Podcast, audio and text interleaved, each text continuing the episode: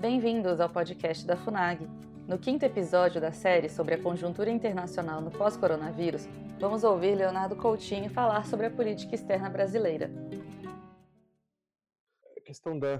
O senhor fez uma pergunta, ministro, é, sobre a questão da nossa política externa, e eu penso assim, usando aqui a, a comparação do professor Evandro sobre a questão de, da nossa diplomacia ser adolescente,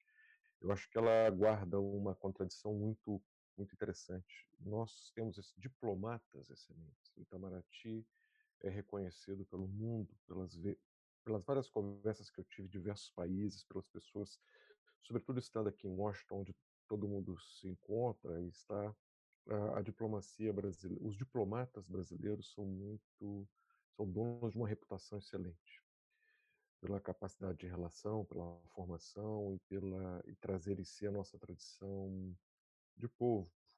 Mas, por outro lado, usando esse conceito da, da adolescência que, que, o professor Evandro colocou,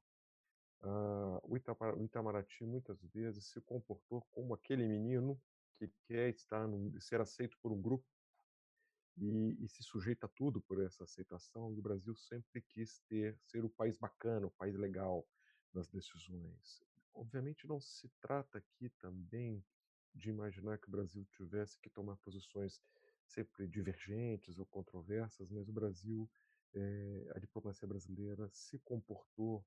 é, na história recente sempre abdicando-se de posições é,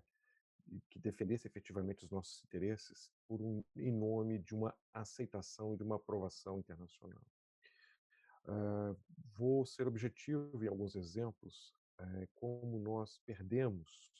é, a gente seguia um, uma, espécie, uma espécie de efeito de manada em relação à questão a questão de Israel, a questão da causa palestina, a questão de acordo nuclear do Irã. É, nós, inclusive, chegamos a nos.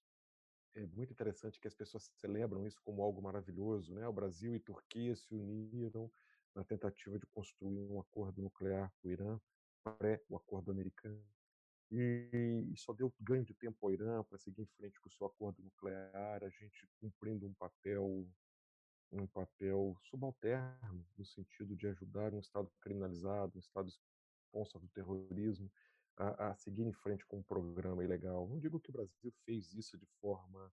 consciente, criminosa, deliberada, mas é esforço, é, um esforço de querer na época o ministro o chanceler acredito era o Celso Amorim e o presidente era o presidente Lula, de querer ganhar uma relevância é, por um caminho errado. Nós temos a nossa relevância que poderia ser conquistada e construída por caminho certo e caminho errado. E, e a diplomacia brasileira, eu acho que o gap de, de uma mudança é, na abordagem e a história, só acho que somente o futuro poderá dizer se o ministro é, Ernesto Araújo acertou ou, ou se conseguiu eu prefiro até usar esse conceito porque eu acho que abandonar as práticas anteriores já é um acerto, é um caminho, na minha visão pessoal, de pensar numa perspectiva muito cruel para a nossa história democrática e nossa história diplomática, é pensar que as pessoas é, geralmente esquecem, e, e eu peço mais uma vez perdão a essa casa, mas quando nós pensamos nos eventos que a Lava Jato desvelou, de toda a corrupção internacional, que foi feita por meio dos empréstimos é, indevidos, mal resolvidos, mal desenhados, é, feitos pelo, pelo BNDES, os acordos internacionais, o Itamaraty era um espectador de todas essas ações. A, a opção, a nossa política externa, ela participou da construção de algo que se revelou é, vexatório, prejudicial, é, ou, é, uma uma mancha. E isso, isso as pessoas talvez não tenham dimensão. A, a, a Lava Jato, eh, os escândalos, vou usar a palavra Lava Jato, mas os escândalos do petrolão, eles não representaram um prejuízo somente para o povo brasileiro. Eles representaram um prejuízo para a democracia de todos os países onde ele foi aplicado. É, tanto que começamos a ver presidentes caindo no, no Peru, denúncias de corrupção ah, na, envolvendo presidentes eh, na, no Equador, é, casos que surgiram no Chile não foram devidamente investigados, os países da América Central, vimos alguma coisa na República Dominicana, é, é, na África, efetivamente não foi. Ou seja, nós, em nome de uma posição ideológica ou de uma tal política sul-sul, que é bonita de dizer e, e tem, uma, tem uma relevância, eu acho que é importante buscar mecanismos de desenvolvimento regional e, e entre parceiros, mas é, a, a, nós assistimos, e isso passou por meio de uma das instituições mais nobres brasileiras do Brasil, que é o, Instituto, o Itamaraty, a, o Ministério das Relações Exteriores, é, é, nas gestões anteriores, e ele foi, ele foi um telespectador, ele foi talvez um, participou de algum nível e, e, e estou sendo leviano no que acuso? Não, porque é o seguinte, quando eu pego os acordos de delação, ou quando eu começo a ver os documentos, sempre tem ali uma, uma, uma participação de alguém, uma validação por um acordo, ou seja, uma preparação de uma reunião temática é, e que o Itamaraty resolveu, sabe, quando o Odebrecht botava o Lula para fazer suas palestrinhas é, é, pelo mundo, já como ex-presidente, a estrutura diplomática brasileira nesse país, Venezuela, Cuba e, por onde ele passava, era empregada era empregada nessa, nessa indústria criminosa e que se instalou no país, infelizmente, quase, quase, é, que ganhou níveis estatais de uma corrupção que foge do padrão convencional. A corrupção que o Brasil experimentou não era aquela corrupção clássica mais da propina dos 10%. Ela assumiu engrenagens muito complexas e muito sofisticadas. Que eu me lembro que em 2007, quando eu estive na feira Feira Internacional do Livro em Buenos Aires, eu fiz uma, uma apresentação com a Transparência Internacional e eu dizia, olha, a, isso era ainda 2017, sim, eu dizia, olha, a Lava Jato nos está ensinando, nos ensinou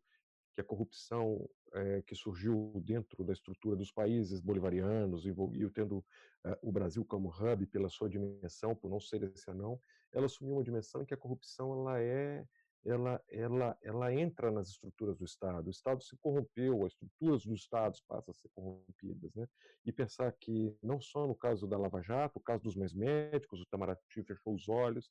tem um episódio famoso dos, dos arquitetos do programa em reunião do, do Ministério da Saúde, planejando como driblar o Itamaraty, como driblar as ações, o Itamaraty sabendo daquilo e fechou os olhos, porque por força de lei deveria entrar nessa discussão, mas é, deixou acontecer. E aí eu vejo, um de, muitos desses envolvidos nessa trapaça, é, hoje, por exemplo, fazem parte aqui, do, trabalho aqui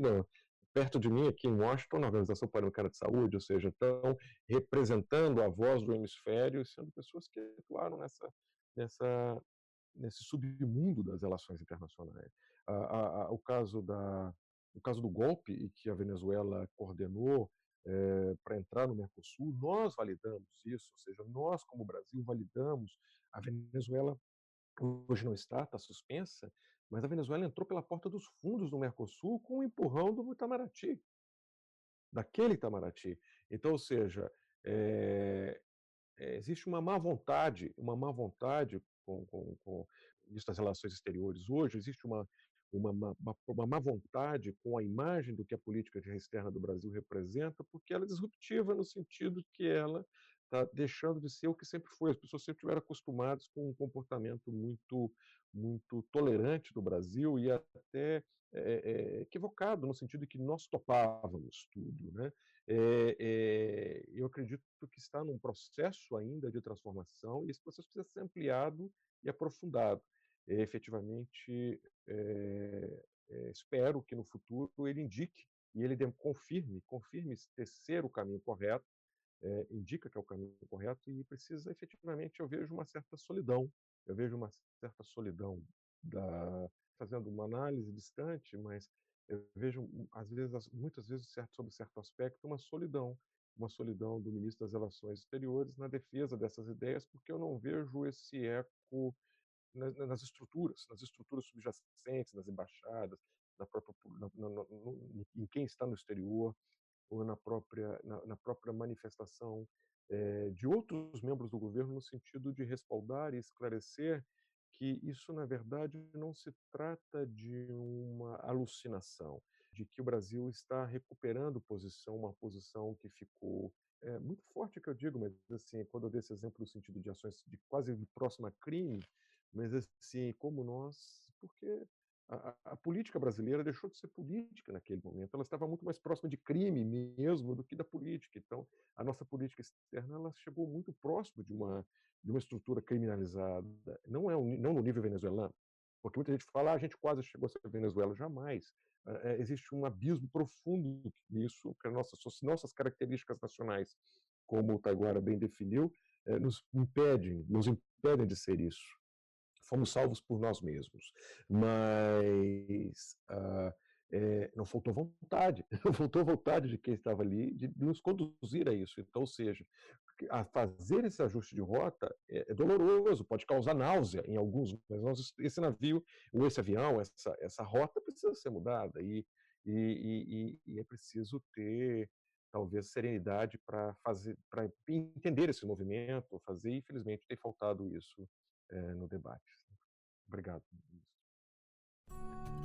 Acesse o canal da FUNAG no YouTube, www.youtube.com.br FUNAGBrasil. Lá você encontrará centenas de vídeos sobre política externa brasileira e relações internacionais. Acesse também a nossa biblioteca digital, com mais de 780 volumes para download gratuito, www.funag.gov.br/biblioteca. Acompanhe as atividades da FUNAG Brasil no Facebook, Twitter, Instagram e Flickr.